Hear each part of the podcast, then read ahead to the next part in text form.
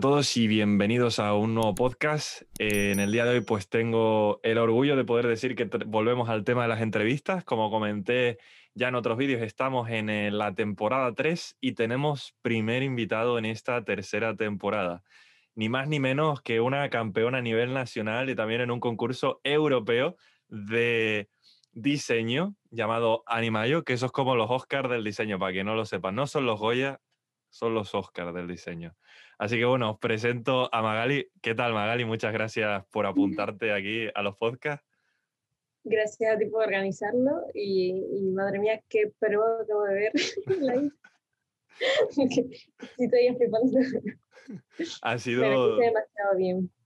Siempre lo digo. ha sido todo aquí improvisado. Esto no lo tenía apuntado, pero es que es verdad.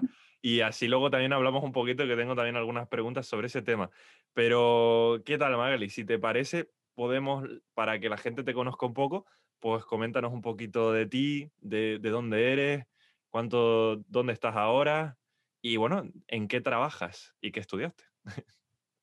Vale, tengo que apuntar todo. no, un poco, eh, sí, ¿quién soy? Mm, Magali. La gente me dice, Magali o Magali? O Magali yo, bueno, no sé, lo que más te guste. O sea, ese, ese es el nombre Alex. Pero no lleva tilde, ¿no? Entonces es que no, en mi DNI lo, no lo lleva, pero en mi partida de nacimiento sí. Entonces, ah. claro, es, es jodida decidir, pero digo, realmente quién soy, mi DNI y mi partida. Yo lo dejo a elección del consumidor y ya está. Bueno, nací en Argentina y me mudé a Tenerife. Bueno, me mudó mi madre más bien a Tenerife Eh, con siete años. Em, y desde pequeña, pues, he sido una máquina de estudiar, básicamente. Y, y, hasta que llegué al punto de tener que decidirme qué estudiar. Y cuando lo tuve que decidir, digamos que nunca hay una edad buena para hacerlo, eh, siempre estuve enfocada a ciencias y me pasé un poco más a diseño, ¿no? Era lo que al final me, me Así que es lo, en lo que estudié y tengo la suerte de decir que también es en lo que trabajo. Y básicamente ahora estoy en una empresa eh, que es básicamente de software eh, de desarrollo, pero trabajo como diseñadora y aprendo un montón eh, de una rama que me encanta, que es la tecnológica. Y hago pues diseño diseño que cuando me preguntan digo, necesito un día entero para explicarte porque diseño no es hacer dibujitos ni logotipos ni nada, es algo mucho más amplio. Entonces, ¿qué hacemos con la gente que ahora quizá te pueda pedir en alguna ocasión que le hagas un dibujito, o sea, un logo, en 10 minutitos que no tardas nada, si le puedes ayudar con eso? ¿Qué le dirías a esas personas que piensan que un logo... ¿qué les digo? Porque en realidad eh, existen, o sea, te lo piden. Eh, yo, les, yo se los hago, pero se los hago con la primer, el primer banco tipográfico y, y de favor, ¿sabes? Yo no quiero que me paguen nada de ese tipo de cosas, pero esa gente que lo piensa, que cree que eso es así, pues simplemente el día que puedo adaptarlo y explicarle lo que hago, lo hago porque si no, siempre va a haber una concepción, pero esto pasa con todas las profesiones, o sea, enfermería es pinchar para la gente. Claro. Eh, es un poco que tienes que profundizar en el tema y a quien le interesa. Hay gente con la que ni siquiera te quieren interesar profundizar en ese nivel. Una pregunta que se me acaba de ocurrir. Si fueras Thanos y tuvieras que los, chasquear los dedos para eliminar el 50% de la población, ¿estas personas que piden los logos y creen que son dos líneas deberían de ser los selectivos para sobrevivir o desaparecer? Eh, yo soy buena. No, yo sé que me pasará lo mismo a mí con otra gente y aunque mi instinto sí es chasquear, eh, sobre todo porque te irrita, eh, sí es verdad que los mantendría vivos, pero sí les obligaría a ver un programa entero de, de cuatro horas de lo que es diseño. y, y, ahí sí, que se lo comenten. Quizás los podrías como reeducar obligándoles a leerse manuales corporativos, pero de los difíciles de leer, ¿sabes? O le haces un manual corporativo a posta y le dices, no, quiero que te lo memorices para que entiendas mi logo. el techo de IBM, o sea, que ¿quién se come eso? Uf, te pones a leer ahí los colores y tela. Pues, ¿de, ¿de qué parte de Argentina eres, Magali?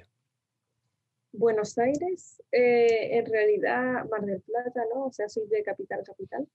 Eh, básicamente vengo de una parte que no es centro, eh, Santa Clara, se, llama, es como un pueblito, básicamente, pero un pueblito civilizado.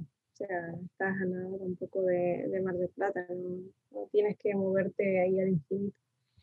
¿Qué tal los asados de, de esa zona? Del 0 al 10 en Mar del Plata. A ver, es que 10 me Tienes la presión de todo Mar del Plata ahora mismo, ¿eh? 10 me parece poco. O sea, yo conozco los asados de mi abuelo. Ah, eh, y, eso sí lo puedo puntuar. O sea, no, no hay comparación. O sea, venir a España y no tener eso. Menos mal que tengo a mi tío aquí, ¿sí? aunque con, un horno se apaña. Pero que esas cosas se echan menos. ¿no? Claro. Y aquí en Inglaterra los plátanos no son iguales. Pues mira, Magali, o Magali. Eh, lo que pasa yo, yo, siempre he dicho Magali. Entonces, ahora que me has dicho Magali, me ha explotado la cabeza. He dicho, no la conozco. Llevo aquí llamándole mal el nombre toda una vida. Ese es como el clásico de acuérdate que tienes que respirar y es como mierda. Ahora tengo que acordarme de una función vital. Y te da taquicardia, después de eso empiezas a respirar más rápido y se complica la vida y la existencia. Cuando ves, dices, otra responsabilidad más que yo no sabía que tenía. te voy a hacer, voy a hacer, aunque hayamos roto un poco el hielo, es que se me ocurrió el otro día hacer, eh, añadir unas preguntas un poco tontas. Y mira, voy a empezar con la primera, a modo de irritar un poco. Pero, ¿cuál es tu canción favorita? No, no es broma. O sea, que esta es la verdadera pregunta. ¿Qué opinas de las personas que, que te preguntan cuál es tu canción favorita? Hombre, claramente hay gente que, que tiene miedo al silencio. O sea, es porque, joder, eh, ¿por qué me preguntas eso? Me, me, vas a romper la vida. O sea, es algo difícil de responder. Porque tú también eres de preguntas así jodidas, ¿eh? ¿Yo? O sea, Pero más existencialistas, creo. Entre demasiado. ¿Cómo, cómo?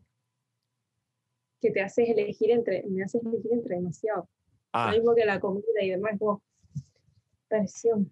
Es verdad, con la comida. Lo que pasa es que los que me conocen saben que yo hago un top. Como yo sé que no hay, por ejemplo, esto me, me ha pasado mucho este año. Cuando le digo a alguien, ¿y qué te pareció esta película? Ni se pone, no sé, digo, de un 0 al 10. y me empiezan a valorar y luego le digo, bueno, y si tuvieras que elegir tu top 5 películas de acción de la última década. Y más o menos pues la gente va haciendo ese ejercicio. Hay ahora una, una aplicación que se está usando mucho como para, muy de, muy de broma, y es, por ejemplo, te pones los platos de, de España que te vienen con fotos de los que más te gustan, te lo pone automáticamente la app. Y viene como una clasificación, como no es un ranking, sino es una eliminatoria entonces tienes 16 avos, octavos, cuartos, semifinales y la final. Entonces tú tienes que ir pasando ronda y elegir cuál de los dos te gusta hasta llegar al último, que sería como tu plato favorito. Que lo han hecho como para eso, para que tú elijas, por ejemplo, cuál es tu canción favorita, cuál es tu artista favorito y todas estas. Lo que pasa es que la vida es decidir. Momento ahí de bueno, te hago una más suave. Asignatura preferida de diseño. Para los que hagan diseño y digan, acabo de entrar en la carrera y quizá vas a decir ahora una que les viene el año que viene y les puedes cambiar la vida y vas a generar expectativas en ellos. Tengo que confesar que tengo mala memoria y no me acuerdo de todas las asignaturas, pero sí es verdad que mm, con diseño eh, pasa y pasó, mm, pasa con todas las carreras, imagino yo pero hay muchas asignaturas que cuando te las dicen tienes como ya una expectativa súper super grande de esta asignatura va a ser la que me va, a cambiar la vida y la gente se apaga y tal, pero al final el, el tema del profesor te condiciona mucho. O sea, si no es el 90%, es el 95% el profesor que te toque. Porque Sí, es así. Entonces a mí eh, las asignaturas me, me llenaron más eh, en esa línea, sobre todo. Las asignaturas técnicas, eh, por ejemplo, las que aprendimos a utilizar Photoshop, Illustrator y todo esto, mm, tenían su punto de interés, pero no me parecieron con, condicionantes. Pero sí hubo asignaturas que ahora no me acuerdo, pero eh, igual tú sí, que la daba Cutillas, Cutillas, ay madre, ¿Quién? Nombre, ¿eh? ¿Cómo se claro, si das un nombre y aleatoriamente llega hasta entrevista, ya, no, ya no estás invitada a la clase. no, yo te estoy hablando de una muy buena asignatura que me encantó. ¿De qué año era? Creo que era de tercero. Uh. Eh, y que era más de, mm, de historia, era como una, una especie de temática de historia que hablaba un poco de la abstracción. Ah, eh, no era, era como filosofía, pero más centrada en el diseño y en la experiencia, ¿no? Exacto. Era algo de ámbitos. Ámbitos, sí, la llamaban ámbitos. Ámbitos, sí. La gente escucha va a decir, pero ¿qué coño estás diciendo? Eso, eso es diseño. A mí me encantó esa asignatura y, y de hecho era una de las que me pasaba igual con el bachillerato con matemáticas eh, avanzada de ir con ganas a la clase. O sea, era como, ¿qué voy a aprender hoy? Y, esa fue una de las asignaturas que más me gustó, eh, porque además tenía esa bibliografía bien hecha, en la que, porque en la universidad no puedes aprender con lo que te dan en las clases, a veces no, es lo que Pero si después hay, hay alguien que detrás es una persona que tiene esa que le gusta lo que hace, la ocasión, y se curra una bibliografía y se sabe que está trabajando en eso, mm, se nota. Y, y, con esta asignatura lo, lo viví así, fue una Sí, ah, eh, ya me acuerdo el nombre, era Ámbitos del Diseño y Nuevas Tendencias. Era, era esa, estaba yo. ¿Cuál era? ¿Era Ámbitos del Diseño o algo más? Sí, sí. Es que te das cuenta que los nombres es como, wow, vamos a coger palabras del diccionario que un poco de... A mí me encantaría tener un trabajo de que yo fuera el que elijo los nombres de las asignaturas. Disfrutaría una barbaridad. Me acuerdo, otra donde tenías los apuntes era la del decano, eh, Alfonso, la de teoría del diseño e historia del diseño. Que mm. era como más bien tú decías, ¿y por qué no teoría del diseño 1 como otras asignaturas y teoría 2? Porque a veces yo decía, se parecen mucho, es como la continuación. Pero ahí en esa sí que te daban los apuntes bien, bien. Y, y recuerdo que no penalizaba faltar a clase. Que hay gente que, que se nota cuando le gusta lo que está enseñando, ¿sabes? Y, y cuando, cuando tiene esa verdadera vocación y también interés hacia el alumno, ¿no? Y a que aprende. Alfonso era otra persona que, evidentemente es de los que lo permitía y, daba gusto. Pensaba que ibas a elegir, voy a meter puya aquí, diseño corporativo de el profesor Carlos, pero no lo has elegido. A ver, si me acuerdo de... Yo creo que no estuve en esa, en esa... En la asignatura de tu jefe. Ay, ay, ay, Magali. Ah, de Carlos. Es que dijiste Carlos.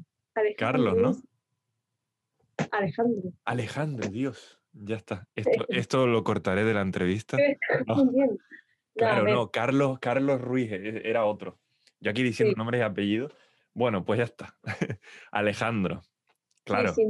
esa, esa fue otra asignatura, pero es que Ale, mm, Ale la asignatura es la que es, era una asignatura que encima era cortita, era más cortita que, las otras, y no te da tiempo a aprender, pero lo que sí aprendes es hablando con Ale y discutiendo con Ale y, y preguntándole a Ale.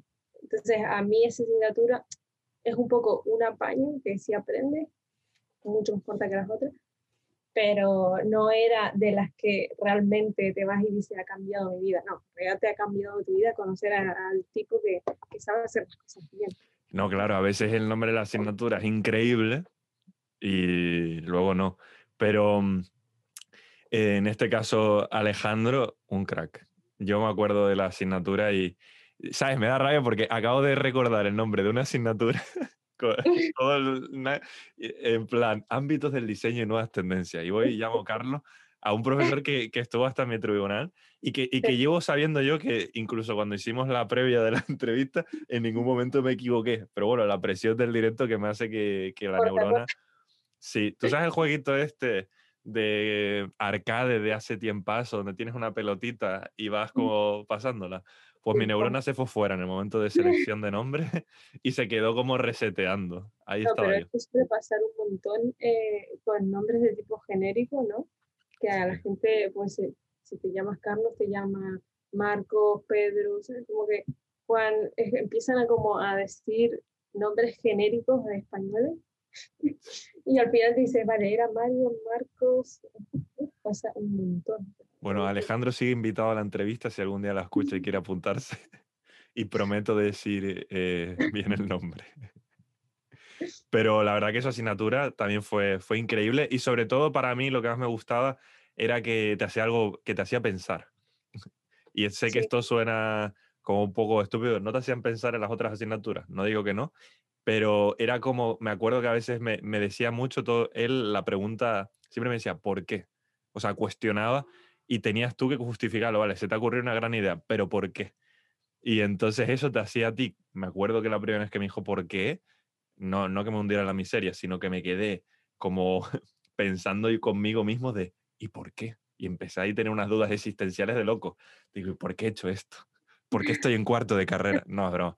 Pero era como que me generó algo que incluso sigo aplicando un montón ahora, de cuestionarse. Es una, persona, estimulante y, y sin duda, eh, de hecho, yo siempre lo veo y cuando hablo un poco de él de forma superficial, no lo veo como eh, esa persona que te hace entender lo que es diseño también, porque cuando entras a la carrera muchas veces se habla de una forma muy superficial de diseño y, de cómo usar las herramientas y tal, eh, que si esto sirve para lo otro, que si el tampón de clonar, es que dices, vale, ya está, o sea, ya eso lo podría haber aprendido con vídeos, pero hay gente con la que de verdad dices, vale, lo que me estás diciendo tiene sentido, hay cosas que pensé y que por fin lo veo de alguien que tiene realmente esa cabeza, esa potestad, ¿sabes? Y esa autoridad en, la rama también. Sí. Y, vamos, eh, persona máxima, siempre hablar en gloria. No, pero se lo merece y él, al menos para la experiencia que tuve yo, eh, tuve yo, em, animaba mucho, me animaba mucho, por ejemplo, en el tema práctico, también te daba una perspectiva de cómo, de lo que es trabajar en este sector, porque en muchos casos, mm, también muchos de los que daban clases al final eran profesores y no tenías a alguien activo en el mundo del diseño. Entonces yo a veces veía el, miedo ese de decir, vale, después de esto qué? Pero veías, por ejemplo, en este caso, lo, cómo impartía la clase Alejandro, su forma también de vivir lo que es el diseño, y la verdad que eso marca. Y, por ejemplo, eso, estuve yo estuve con él en la asignatura esta que fue optativa, los créditos, pues fue, creo, fue en mi cuarto año y, o tercero y la verdad que fue increíble. Y en otras tuve más años con otros, ya sea profesores, porque repetías asignaturas y todo. Todos te ayudan al final y te aportan de alguna forma, pero quizás solo unos pocos se quedan quizá como grabados en la memoria. La persona, obviamente no el nombre pues fallé, pero Pero vamos, eh, la última vez que, Alejandro, que vi a Alejandro fue justo antes de venirme a Inglaterra, que te lo mencioné la última vez, y fue en ese parque donde yo había ido a, echar unas canastas con unos amigos, y fue justo que le vi, y yo, eh, Alejandro, ¿qué tal? Y él, muy bien, muy bien, que él estaba por ahí con los niños, y la verdad que siempre, pues, incluso estuvo en mi, el trabajo final. Así que, vamos, de estas personas, como dices tú, que te marca, y encima él eh, que luego lo vamos a mencionar, ¿no? Trabaja, obviamente, trabaja en la misma empresa donde estás tú ahora, así que lo vamos a mencionar seguro más adelante de algunas de las preguntas que tenemos, pero seguimos con las preguntas un poco eh, bobas, que voy a la siguiente, quedan dos de estas, prepárate. Eh, ¿Qué superpoder te gustaría tener? Puedes elegir uno, inventarte uno, o elegir uno que ya existe. Pero todo ya... la gente te suele hacer elegir entre dos en este tipo de preguntas, que es el típico de visibilidad, volar y tal. Ah, mm. no es para una entrevista de trabajo, ¿vale? O sea que no me tienes que. Ah, no, no, me, no, me, tienes que decir mi superpoder eh, eficiencia. Proactividad. Eh, pues la verdad es que no sé. Mm, mm, Nunca lo pensé. O sea, y además el super, la idea de superpoder es algo tan abierto que hoy en día hay superhombre lagarto y cosas así que dices, Claro, a ver, puedes elegir ser un lagarto del hierro, pero podría... también puedes elegir volar, eh, desaparecer, teletransportarte. Y yo elegiría teletransportarme. Me ahorraría mucho dinero en los billetes a Canarias. y no tendría que hacerme PCR. Sin duda, es que de hecho el rollo de la invisibilidad cuando me lo ofrecían, siempre lo elegía por eso. Digo, me meto en un avión, nadie me ve, me voy a cualquier lado Claro, pero es que tú te ahorras con eso. O sea, tú fuiste al siguiente nivel.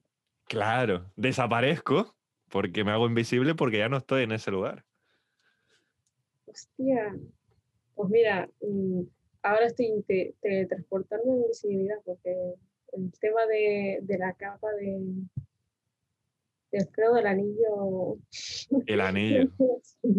Eso a mí me todavía me decide No, eh, voy a elegir. También puedes elegir Thanos y que desaparezca toda la población. Los que me caigan mal, fuera. Hostia. Me llevo el dinero a súper rico, ¿no?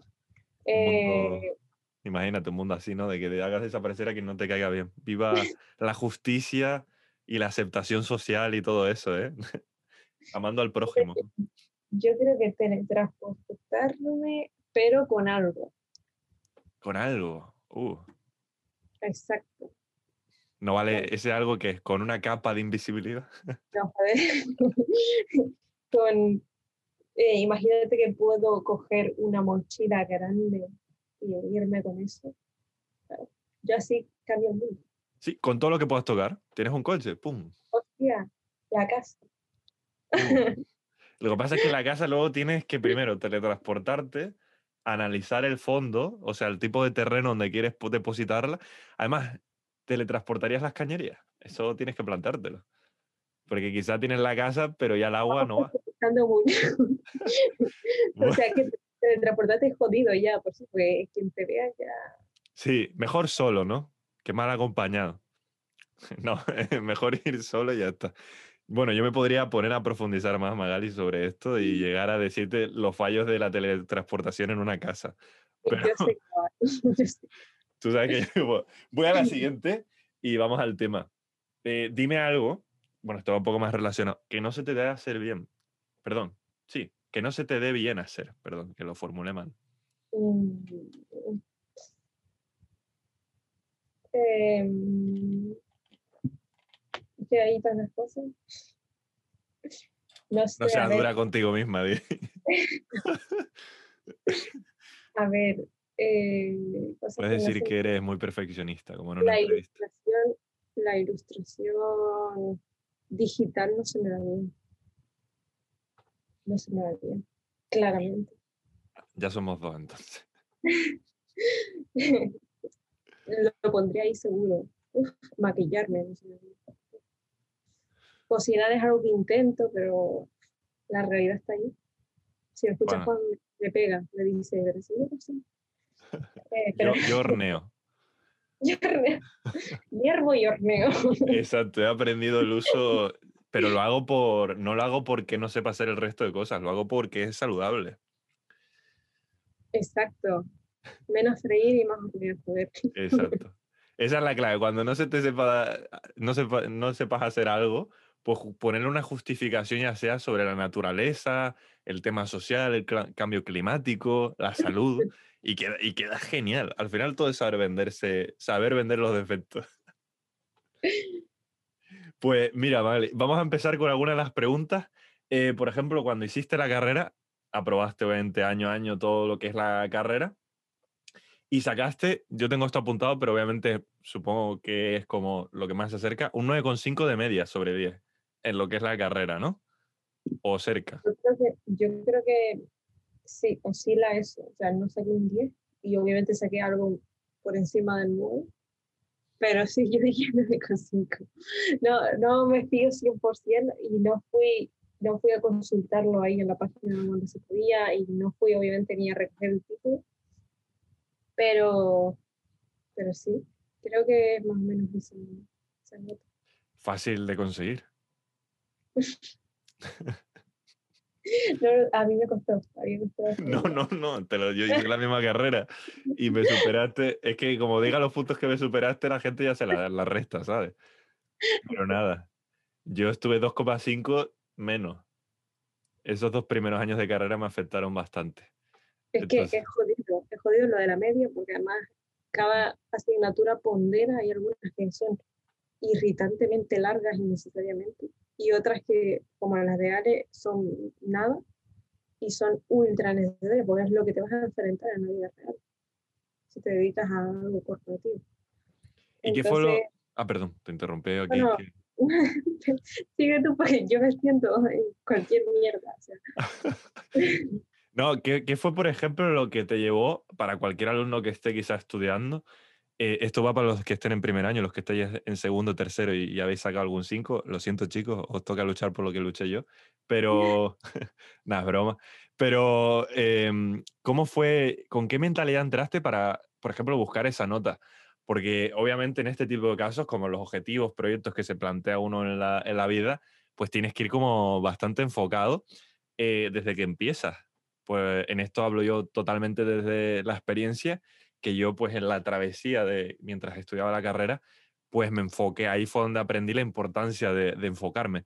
Pero ¿cómo fue para ti eso de tener 17, 18 años, recién haber acabado bachillerato y entrar con ese enfoque, que probablemente ya venía también en bachillerato, eh, a la universidad y, y, centrarte en eso? ¿Tenías algún objetivo con el tema de la nota, de llegar a un mínimo, de decir quiero esta nota? ¿O a ver, eh, está el chiste este de you have one job, o sea, tienes solamente una cosa que hacer. Y en ese momento lo tenía. A ver, no tenía ni hijos ni nada, no tenía responsabilidades, en realidad era lo único que tenía que hacer. Pero sí tenía esa inercia de trabajo y no desde bachillerato. Yo lo tenía desde los siete años, desde que empecé España, básicamente. Eh, venía a full eh, centrada en los estudios por, por, lo que me había dicho mi madre de te traje a estudiar. Y efectivamente, si tu, si tu madre me traje a estudiar, yo lo de estudiar lo saco seguro.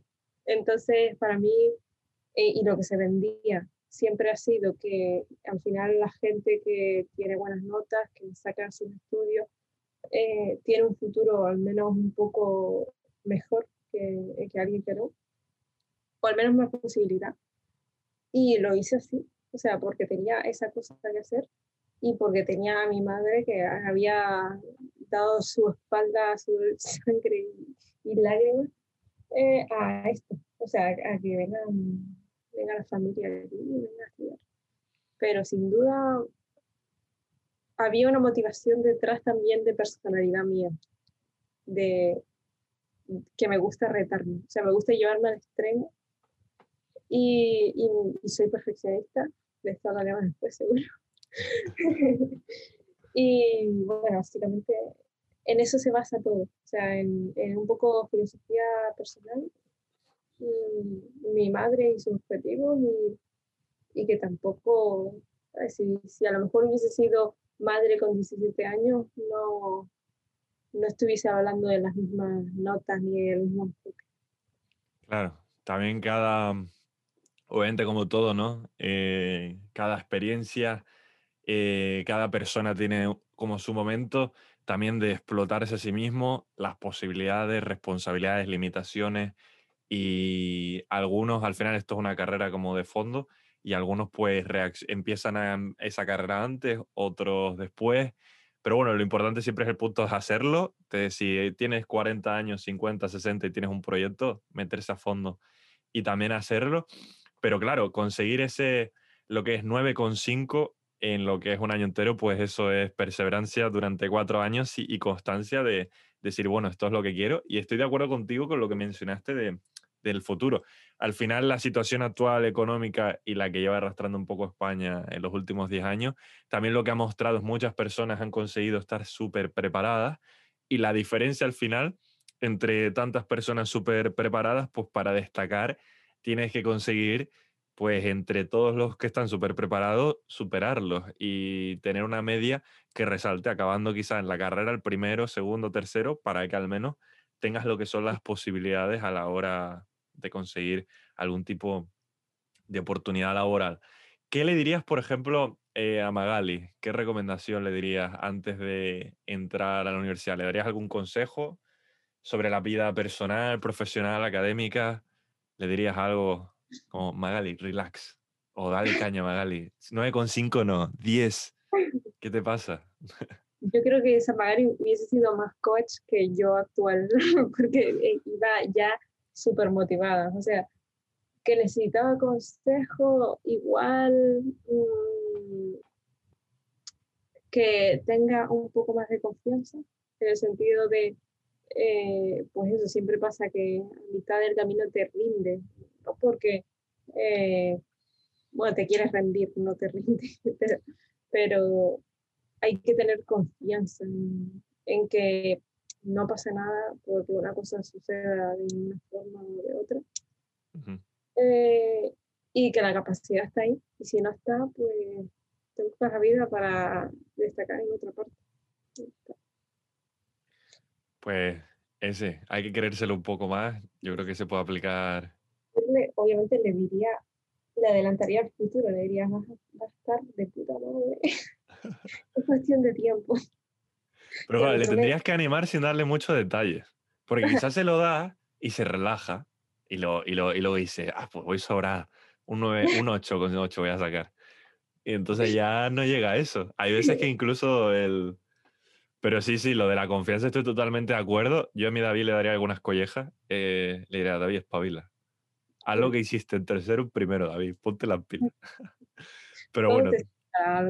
Correcto, correcto. No, no cambiaría nada porque al final somos, somos lo que somos gracias a, toda a, todas las experiencias, sin quitar ninguna de ellas. Entonces, también no estaría donde estoy ahora hoy si no hubiese tomado las decisiones que tomé en ese pasado, ¿no? Pero está guay también pensar en ese tipo de pensamientos. Yo hago mucho también el pensamiento del futuro, de qué me diría David de 40 años, 50, 60 al David de hoy, ¿sabes? Y así es, Pablo. ¿Qué haces, David? pero intento hacerlo como para, sobre todo, el tema de la, lo que llamo yo las espinitas, de cosas que crees que necesitas hacer o que debes de hacer para luego no echártelo en cara e intentar autoconvencerte de, debería haber hecho esto, debería haber, eh, haber intentado aprender este idioma, por ponerte un ejemplo. Eso fue el motivo por el que vine a Inglaterra, que decía, si en, con 40 años me voy a preguntar a mí mismo, de hecho, David, deberías haber intentado al menos haber aprendido la lengua. Y ahora pues fue la razón por la que lo hice hace cinco años, que dije, pues nada, vamos al menos a intentarlo y si pasa, pues ya le diría a ese David, bueno David, lo intentamos, no se pudo, se pudo, pero lo intentamos y en el momento ya que hay un, lo intenté, pues yo creo que quita bastante responsabilidad sobre, sobre esas cargas que puedes llevar más en el futuro. Intentar aligerar el paso de las acciones y decisiones.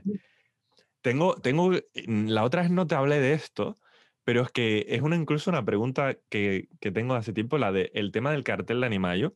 Eh, el, el, cartel de Animayo se puede buscar fácilmente en internet, pero de todos modos puedo poner quizá buscar algún enlace y ponerlo debajo de lo que es el vídeo de YouTube para que la gente lo pueda ver el que hiciste, pero era el de Caperucita Rosa, roja. Muy bien, David. Sí, el de Caperucita. A tope. bueno, em. me gustaría eso, que me hablaras un poquito de, ese cartel, lo que significa y lo que te animó a hacerlo. A ver, ese cartel tiene una historia curiosa. Aquí tienes información. Wow. Sí. No pasa nada. Yo dije rosa.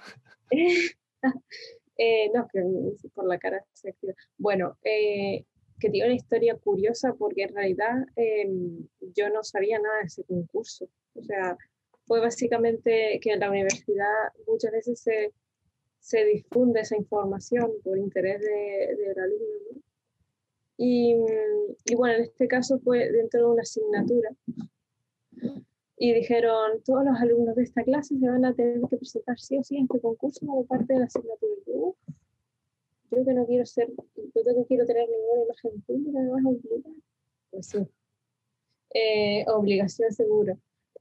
bueno, entonces tuve que hacer eh, el cartel, no se me ocurría nada, y cuando leí la temática, que era eh, básicamente que lo que venía a ser Animayo, ¿no? Em, iba a ir sobre mujeres en, el mundo este de los videojuegos, animación.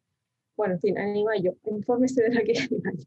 Pero bueno, básicamente iba sobre eh, mujeres, iban a traer mujeres de Disney y de otras temáticas, ¿no?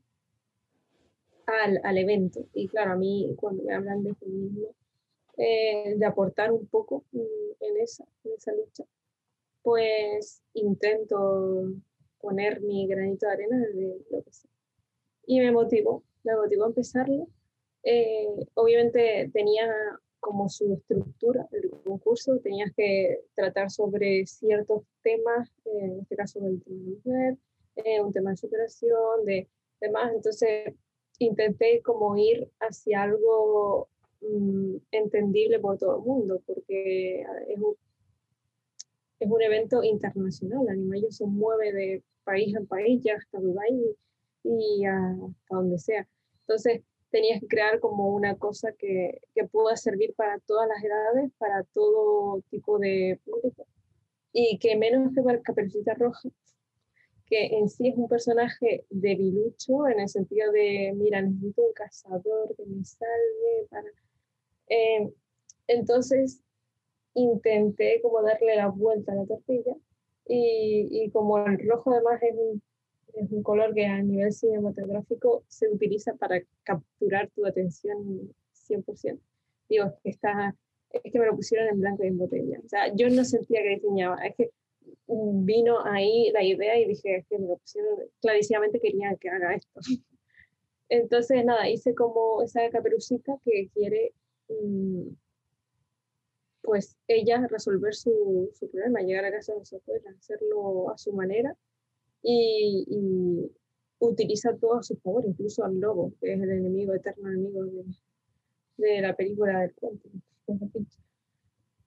Entonces, nada, en eso consistía, en empoderar a una mujer, en, en darle esa vuelta a la tortilla, en que sea un mensaje universal y, y cercano también, porque sin duda mm, todos en cierto modo pueden tener ese recuerdo y, bueno, en general creo que impactó. Hice dos versiones, ¿me acuerdo?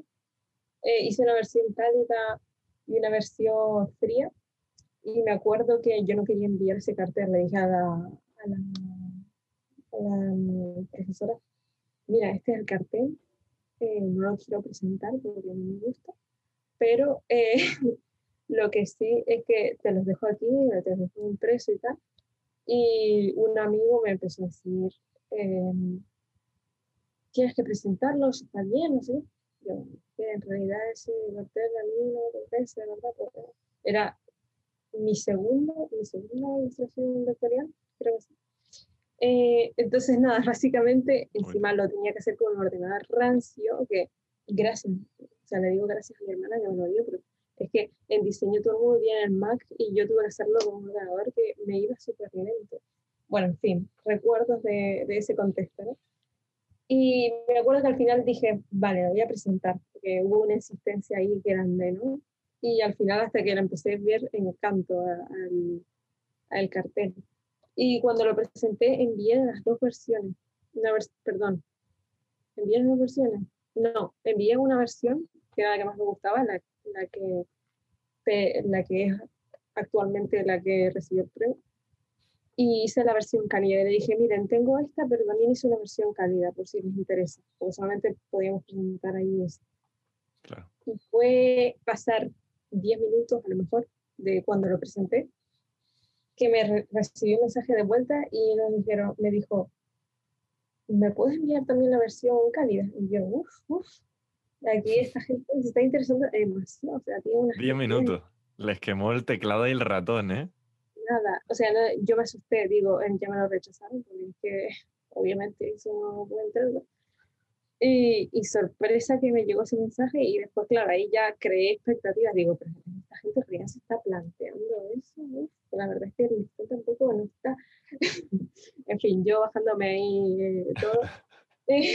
pero bueno, en cualquier caso, fue una sorpresa cuando me avisaron. Y sin duda fue una alegría, sobre todo porque yo disfruto un montón de, eh, con mi familia. O sea, cuando yo le dije esto de familia, es que son súper... ¡Ah! Y claro, yo los veo alegres por ese tipo de cosas y es como, oh Dios, mm, menos mal que lo hice, ¿no? O sea, menos mal que me atrevía a ese tipo de cosas. y ahora le guardo, le guardo mucho cariño y después de haber ido a Animayo, porque me invitaron ¿no? a, estar en el evento para tal. Ah, eso no lo sabía. No, no, vale. Era en Gran Canaria, de hecho. ¿Qué tal eh, fue la experiencia? Fue increíble, digo, yo sí que le sacaron partido porque hicieron de todo, aprovechando la, la temática, eh, pues flyers, eh, carteles gigantes impresos, eh, bueno, una cantidad de, del, del mismo, de la misma idea, ¿no? Incluso de la tipografía, que al final me la acabaron pidiendo y tal. Eh, sacaron un montón de recursos. Yo creo que fue de los años más bonitos de Animayo en el sentido de, ¿sabes? Como que notaron ahí esa soltura ante elementos tan sencillos como es esa impresión victoriana. Y se lucieron, la verdad. Me gustó mucho cómo, cómo lo hicieron. Incluso la versión em, cálida la utilizaron para lo que son las tarjetas estas VIP y te ponían ahí el color distinto y tal la verdad es que estuvo muy bien. Y le guardo muchísimo mí. Qué pasada, ¿eh? Esa, mira, esa parte no la recordaba. Para los que lo busquen, es el Animayo, gana, o sea, Magali, ganadora del el concurso Animayo 2017. Ni más ni menos. Que estabas ahí en segundo tercero de carrera, ¿no? La verdad es que sí, creo que sí, creo que está en segundo. Creo que sí. Sí. ¿Qué pasa? Sí, sí. Yo recuerdo cuando lo vi, que, que vi que había salido y el concurso y todo esto, y cuando sacaron los resultados, ve el nombre y digo, espera. Digo, yo conozco a esta persona. le, digo, le digo, yo, un momento.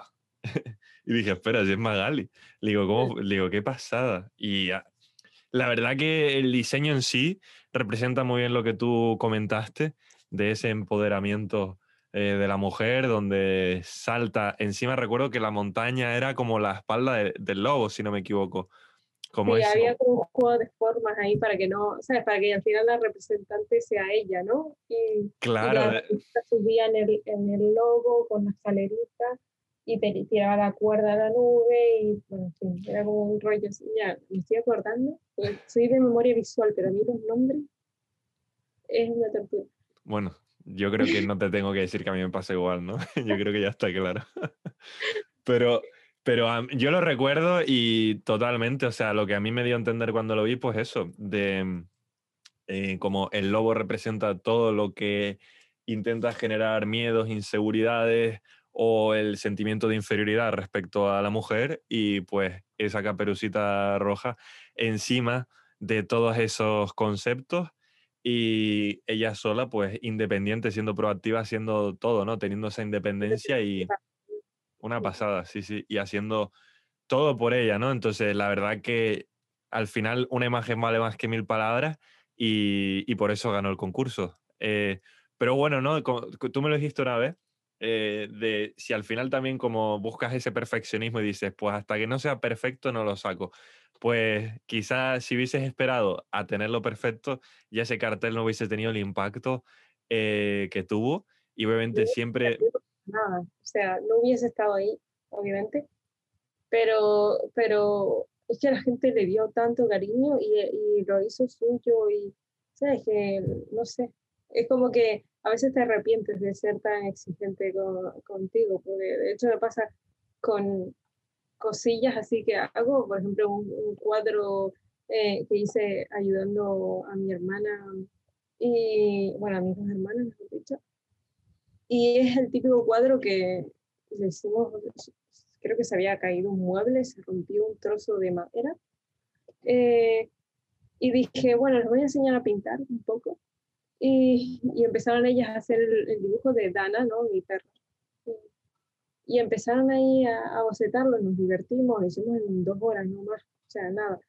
Y al final acabé, eh, pues haciendo un cuadro cutrón, pero que era Dana y todas queríamos a Dana y es el, es el tipo de cuadro que cuando falleció mi perra, es que mi madre, mi madre, mi hermana lo tenía ahí como sagrado y era como algo que le llegaba al corazón. Si yo no hubiese hecho eso porque, porque soy una persona ultra exigente con, con esas cosas, ultra perfeccionista, es que mi hermana no tendría ese recuerdo y, no haría ese, no tendría esa memoria, ¿no? digo, ¿cuántas cosas nos perdemos por no atrevernos? Pues sí, sí, el saber, el saltar, enfrentarse a, a esos miedos e inseguridades. Y luego también, mira, como en cualquier deporte o profesión, los que han llegado lejos o impactados son esos que tienen ese perfeccionismo implícito y que lo buscan constantemente. Eh, es bueno a veces, obviamente, a nivel salud, tomarse un descanso, pero si yo, por ejemplo, que sigo mucho la NBA, o si no hablando de fútbol, pero la NBA, LeBron James o Kobe Bryant en el pasado, estos jugadores que llegaron a un impacto, Michael Jordan, era porque ellos todo el rato entrenaban, se levantaban antes que los demás y ellos ya jugaban bien, ya tenían un contrato y todo resuelto, pero tenían esa intriga por seguir siempre cada trabajo nuevo, cada cosa nueva, haciéndola como si fuera la primera, como si fuera la última y queriendo demostrarse a ellos que podían mejorar. Tener eso yo creo que es vital para hacerlo y si no, pues creo que si no hubieses tenido eso, pues no hubieses generado el impacto de ese en tu hermana hermanas y familia, no hubieses llegado a ganar el concurso de Animayo y no hubieses tenido esa nota eh, que tuviste. Entonces, todo eso viene fruto de eso.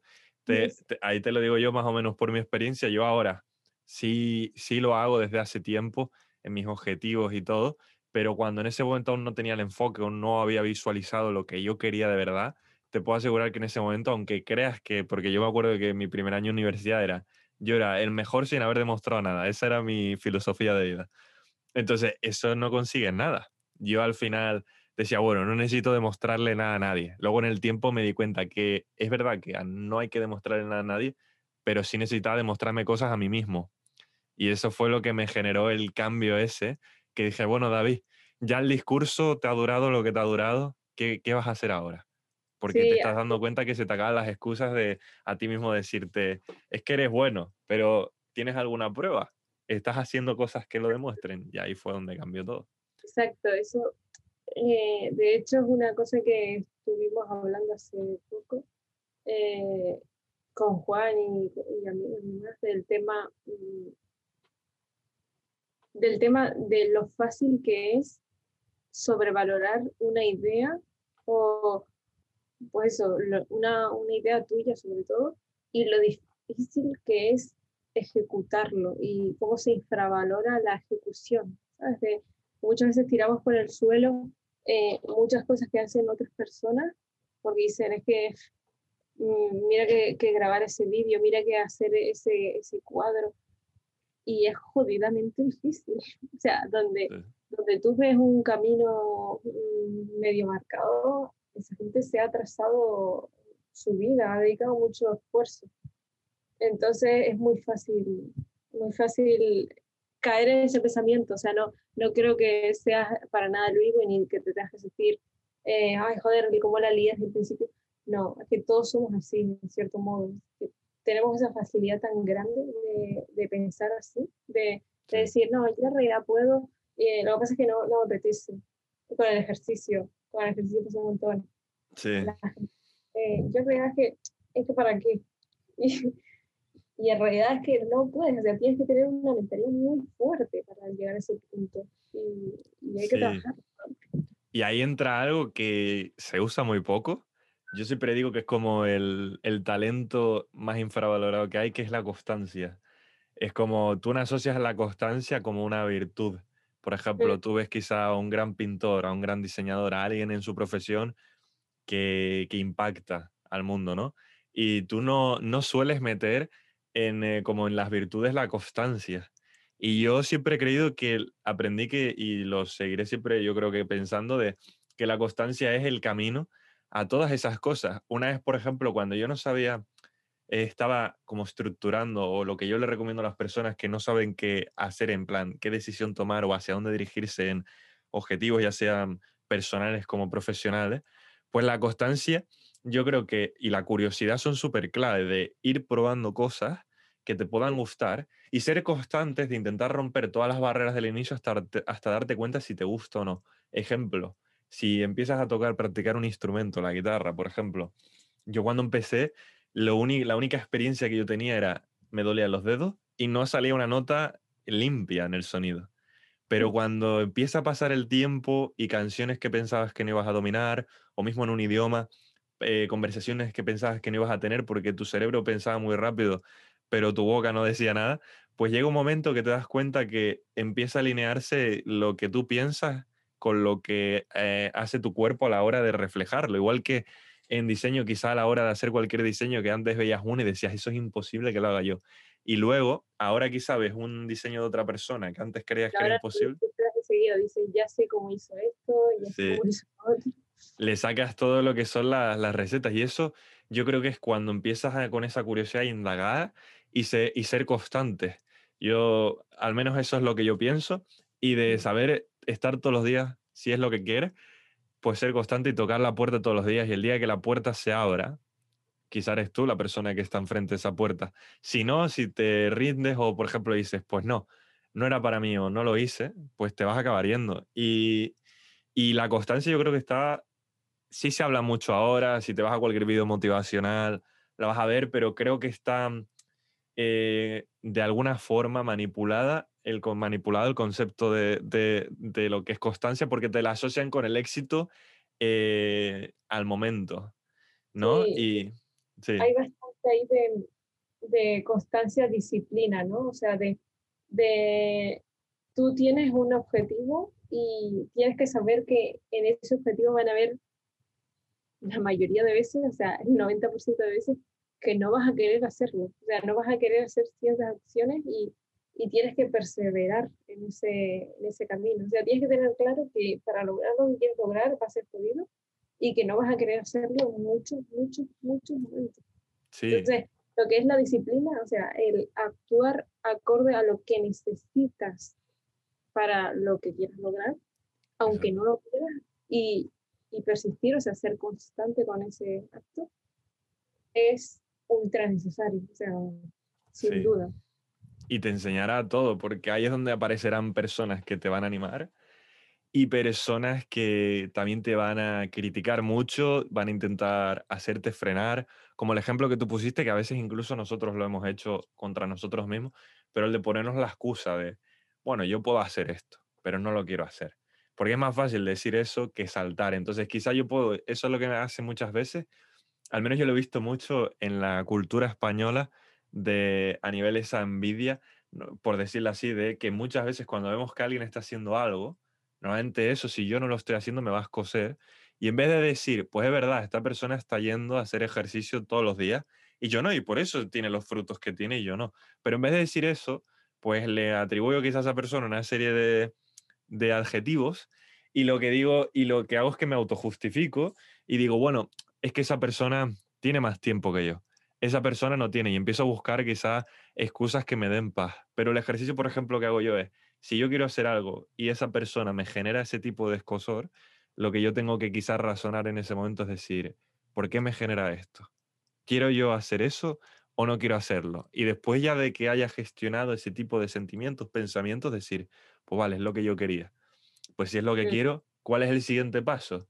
Y luego no, no compararse, que eso siempre lo digo en todos los podcasts, de como lo que te comenté yo con cualquier, por ejemplo, si comparo este podcast con uno que tiene un alcance de un millón, pues sería una tontería. De la misma las comparaciones al final, cada uno tiene su propia carrera, tiene que ser constante. Y es verdad que puedes tener personas con, que te puedan orientar, tener una serie de, profesionales que son los que te incentivan a nivel emocional y anímicamente y que tú vas a usarlos mucho para aprender, pero no compararte de, bueno, esta persona en su récord decía que cuando llevaba tres años consiguió esto, yo llevo tres años y no he conseguido ni un 5%. Pues eso lo que va a hacer es que digas que injusta es la vida porque esta persona tiene un equipo de diseño detrás, tiene esto detrás y yo no. Pues la quizá hay que analizar nuestras limitaciones, nuestras responsabilidades, lo que tenemos es decir, y en este tiempo libre que yo tengo, ¿qué, qué impacto puedo hacer?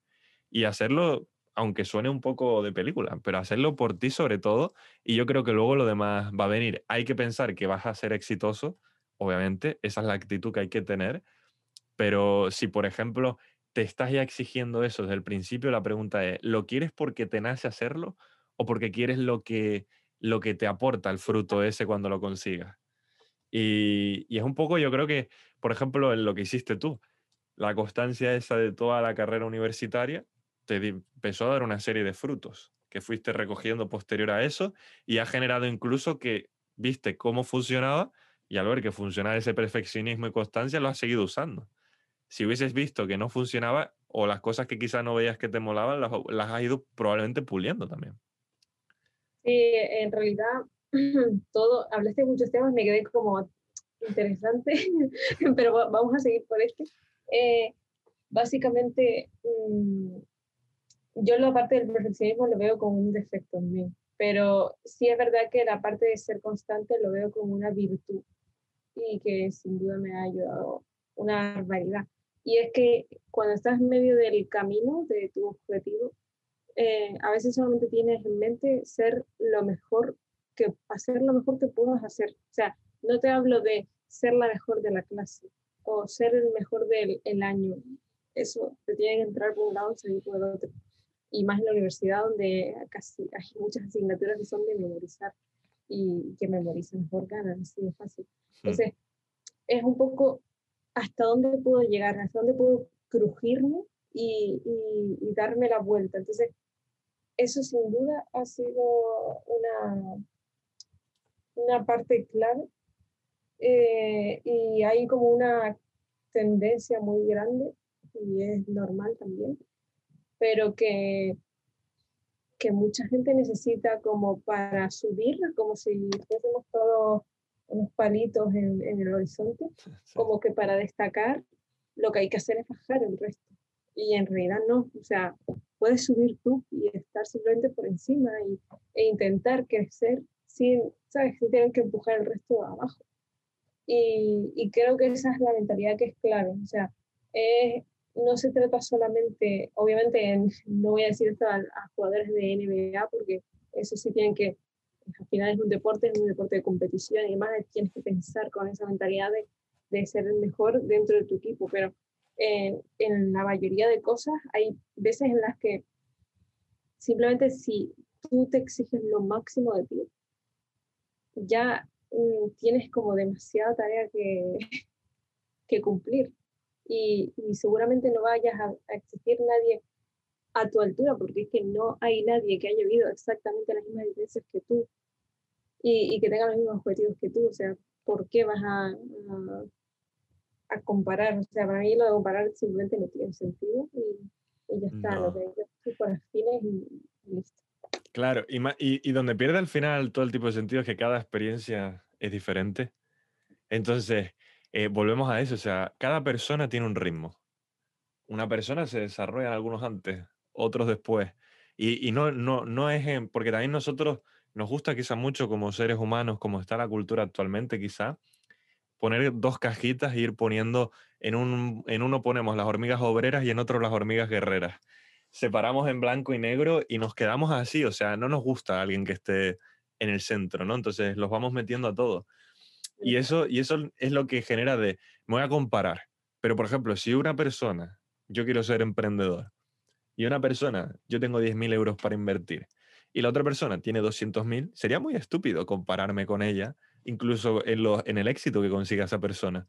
Porque yo voy a decir, no, mi primer argumento va a ser el de siempre. Es que si yo hubiera tenido el condicional que es muy usado, esos 200.000 euros, hubiese hecho, hecho, hecho todo esto. Pero al final la pregunta es, ¿qué vas a hacer con lo que tienes? hay justo, en, eh, curiosamente, en la, en, la Biblia hay una parábola que, que habla de mm, de un señor que tenía como tres sirvientes. Al primero le dio 10 monedas, creo que eran 10 monedas, al segundo le dio 5 y al tercero le dio una. El primero invirtió todo lo que le habían dado y consiguió duplicarlo, entonces consiguió 20, entonces Llegó el señor y le dijo, he conseguido 20. Y el señor le dijo, perfecto, pues te quedas con lo que tú has ganado y me das lo que yo te he invertido. El segundo hizo 5, pues consiguió 10, duplicó también. Y el tercero, que tenía solo una, tenía miedo por tener solo una y lo que hizo es que la escondió, la guardó, la enterró y la protegió porque dijo, ¿qué pasa si vuelvo a este señor y le digo, es que he gastado todo lo que tenías porque no conseguí hacerlo? Cuando el señor llega, dice, te acabo de dar a ti, eh, te di a ti una y él como que quizás acusaría de, pero es que a los demás le diste más, sí, pero te di una y no supiste qué hacer con ella. ¿Cómo vas a saber usar 10 si te di una y tuviste miedo? Y lo que hizo fue que la que no se la, la que le sobró se la dio al de 10. Y, al final, estas que son esas enseñanzas, ¿no? Pero va muy relacionado con, la vida misma. Eh, si tienes esos 10.000 o 1.000, pues tienes que usar quizá, pues si el otro usa un 70% de la parte económica y 30% de creatividad, pues tú tienes que usar el 90% de creatividad y para hacer algo increíble. Y, y, puedes llegar a tener un impacto, pero obviamente tienes que hacer un plan y pensar qué es lo que tengo, qué son las posibilidades, cuál es mi alcance y generar de verdad ya sea incluso en estudio, un plan. Por ejemplo, yo lo he escuchado mucho, ah, este viene de una escuela privada o viene de un lugar privado, si hubiese tenido lo que tienen él, y al final yo creo que entramos en la excusa de la comparación, para, nos excusamos en ella para relajarnos y decir, yo no tengo lo que ellos tienen. Por ejemplo, aparte, Cristiano Ronaldo, en el plan nivel competencia y cómo lo hace él, ¿no? Quitando partes de personalidad y todo eso, tú ves la mentalidad y cómo ha llegado y tú dices, no, es que si yo hubiese tirado el dinero o lo que sea de esta persona, lo hubiese hecho. Y la pregunta es, ¿sales a correr cuántas veces al día? pues por un ejemplo, es verdad que en el fútbol, claro, en el fútbol obviamente es algo concreto porque ahí dependes de muchas posibilidades, probabilidades de que hayas estado sano, de que hayas el ojeador estuviera, estar en el lugar, como yo creo que es en casi todo, en el lugar correcto en el momento oportuno, pero, pero para estar en el lugar correcto y oportuno, pues hay que trabajar todos los días pensando que hoy puede ser el día que aparezca esa persona, que puede pasar, que pasen 100 años y tú ya no estés en la faz de la Tierra y que nunca apareció. ya estás construyendo una posibilidad en la que sí.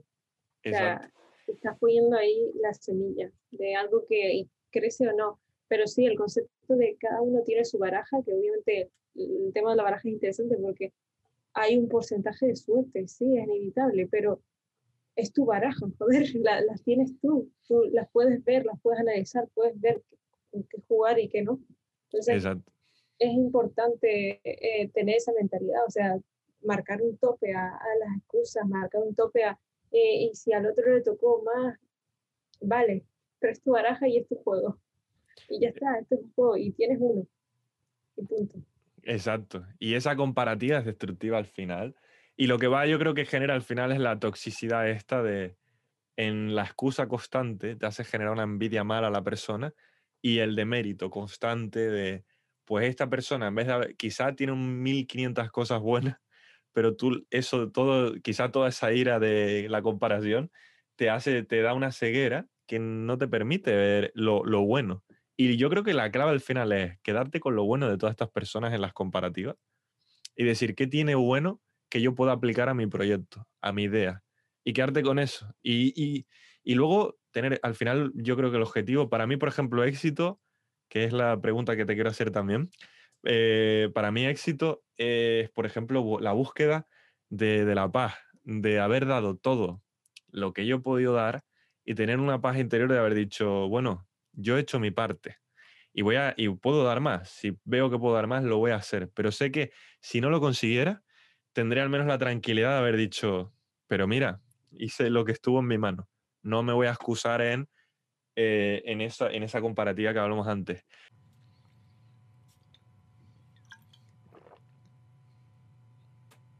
Oh. ¿Sigues escuchando el vídeo? Vale. Bueno, estabas escuchando la entrevista de Magali, ¿a que sí?